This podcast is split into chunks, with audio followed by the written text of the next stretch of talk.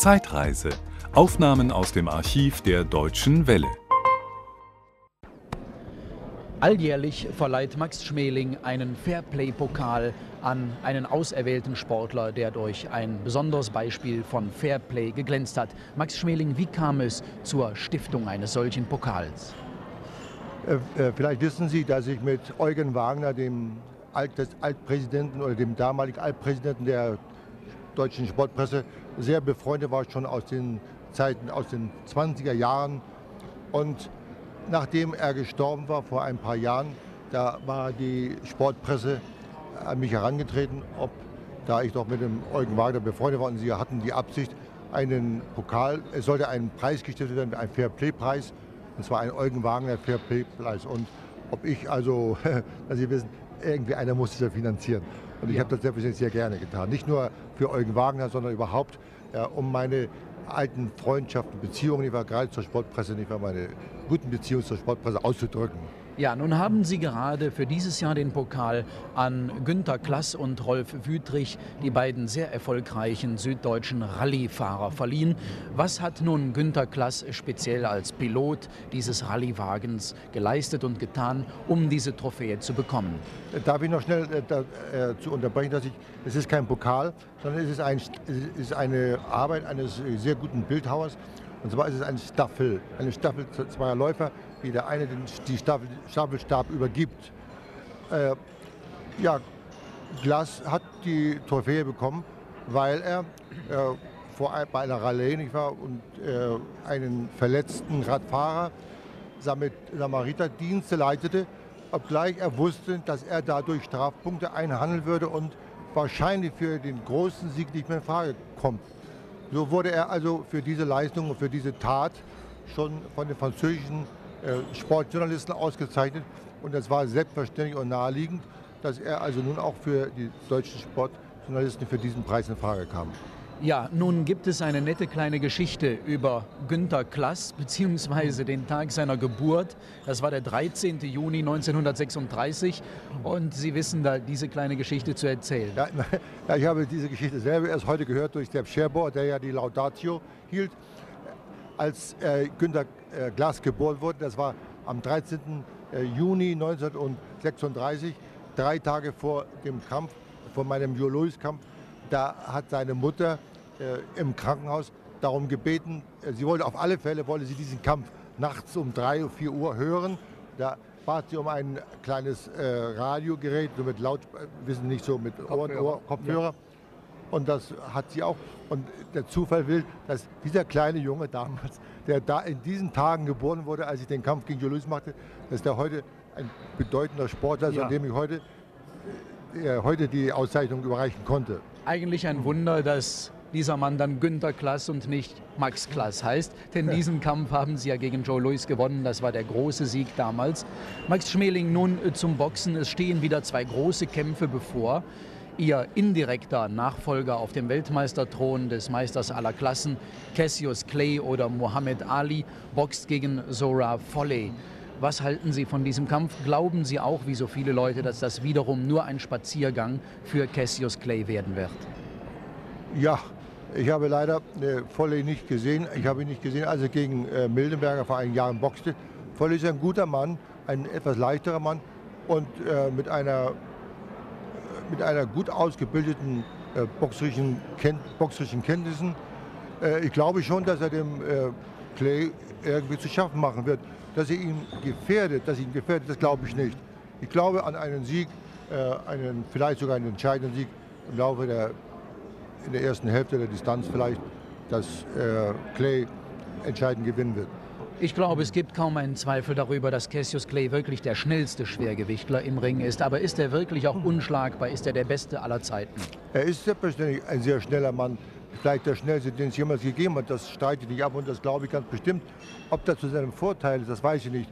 Äh, Clay hatte, man sieht das ja an seinen ganzen Kämpfen, nicht, weil seine Entscheidung sind meistens nicht, nicht sehr eindrucksvoll. Ich meine, die Entscheidung während der Distanz.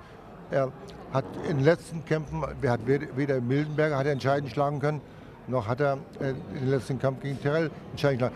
Man kann nicht äh, in der Bewegung, in der, wie er manches Mal in der Luft hängt, entscheidende Schläge anbringen. Da braucht man eine gewisse Verbindung zum Boden. Und die Schläge müssen aus den Zehenspitzen herauskommen, über die Beine, über, den, über die Schultern, Oberarm und dann äh, korrekt geschlagen sein.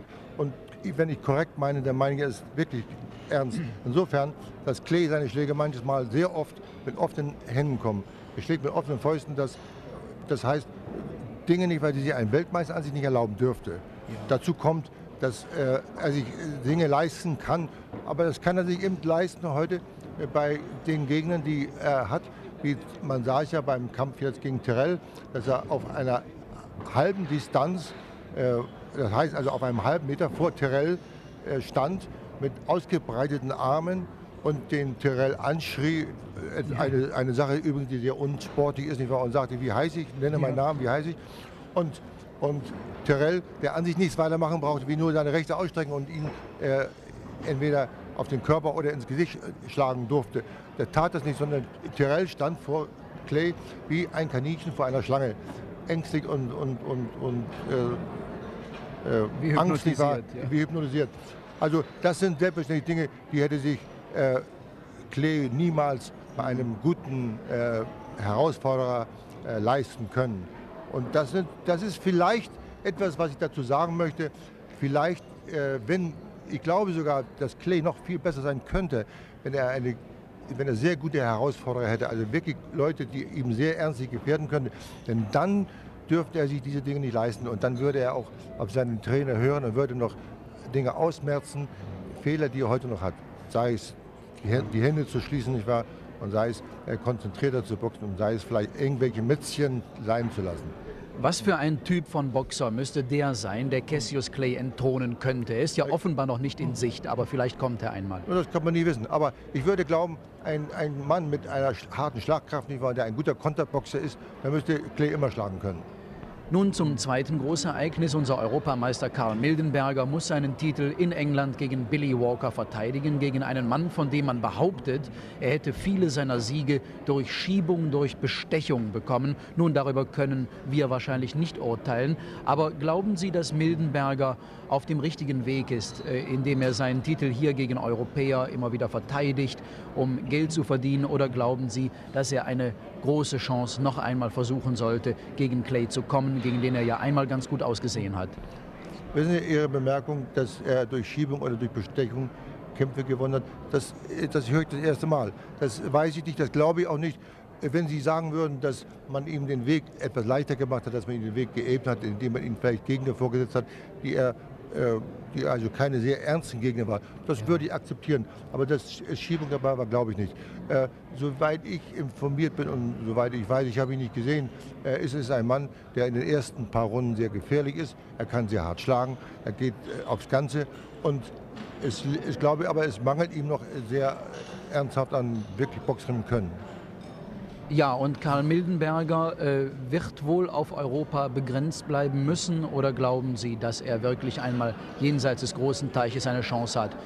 Naja, also ich hatte vor vier Jahren ungefähr, ist es gewesen, anlässlich eines Sportpressefestes in Frankfurt, da sprach ich mit Mildenberger darüber und da hatte ich ihm einen Rat gegeben, meine, soweit ich einen Rat geben kann, hat ihm gesagt, sagen Sie mal, äh, Karl, warum gehen Sie nicht nach Amerika? Und die Kämpfe, die Sie hier jetzt machen in Deutschland gegen Amerikaner, wenn sie dieselben Kämpfe drüben in Amerika machen, da, da sind sie vor einem amerikanischen Publikum und sie, sie, sie, wenn sie, da ja Berufssportler sind, verdienen sie dasselbe Geld, wenn nicht noch viel mehr. Abgesehen davon, dass sie dann aber auch wirklich, dass dann aber auch die Öffentlichkeit in Amerika davon von ihnen Notiz nimmt und sie heute bin ich überzeugt, also das werden inzwischen schon ein paar Jahre vergangen, wäre er bestimmt nicht wahr, in Amerika ein sehr, sehr populärer Mann, zumal man äh, in Amerika ja gerne wieder einen Weltmeister haben möchte, nicht einen weißen Weltmeister. Das habe ich jetzt, ich bin jetzt vor ein paar Monaten, vor zwei, drei Monaten drüben gewesen und ich wurde von sehr vielen Amerikanern gerade auf Mildenberger angesprochen, der diese Übertragung des Kampfes äh, äh, Cassius Clay äh, gegen Mildenberger wurde ja übertragen nach Amerika. Und äh, Mildenberger hat einen ausgezeichneten Eindruck gemacht drüben. Äh, das, was man nie erwartet, er hat einen sehr tapferen, sehr aggressiven Kampf und äh, man hält also große Stücke auf ihn. Ich glaube, wenn er nach drüben gegangen wäre, gleich nach dem Kampf, er wäre und wäre, er hätte sich in gute Hände begeben, er hätte ruhig seinen deutschen Manager behalten können, warum nicht? Aber einen guten Ratgeber noch drüben. er wäre, ich möchte sagen, vielleicht weitergekommen, als er durch einen Kampf kommt, den er jetzt gegen, gegen, gegen Walker. Was, was, was gewinnt er, nicht wahr? Was gewinnt er? Wenn er Walker schlägt, dann wird die ganze boxsportliche Welt in Amerika sagen, ja, wer ist Walker, ja. nicht wahr?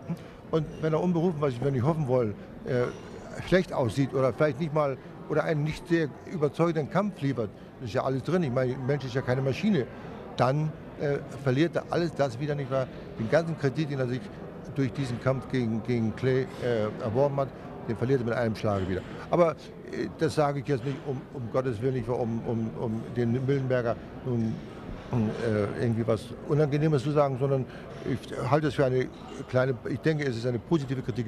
Obgleich ich der Meinung bin, gerade jetzt sollten wir dem Mildenberger jegliche Unterstützung geben, besonders moralische Unterstützung geben, dass er diesen Kampf, den er jetzt in England vor sich hat, äh, siegreich beendet. Und äh, da können wir ihn drücken, ihn alle Daumen. Und ich bin überzeugt, dass er es auch schafft.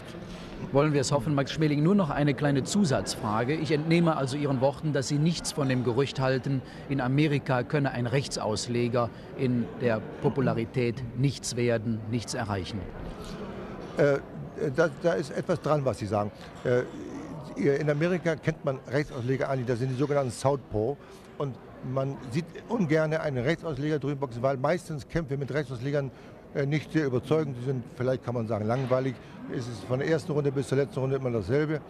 Und deswegen sind sie nicht populär. Aber wenn, warum nicht ein Mann, wenn der etwas leistet, etwas kann und der überzeugt und seine Gegner einwandfrei schlägt, eindeutig schlägt, selbstverständlich akzeptiert man ihn dann auch. Vielen herzlichen Dank für dieses Gespräch, Max Schmeling. Gerne geschehen. Das war ein Podcast aus dem Archiv der Deutschen Welle. Schön, dass Ihnen das Angebot gefallen hat. Empfehlen Sie uns doch bitte weiter. Deutsche Welle. Mehr unter dw.com.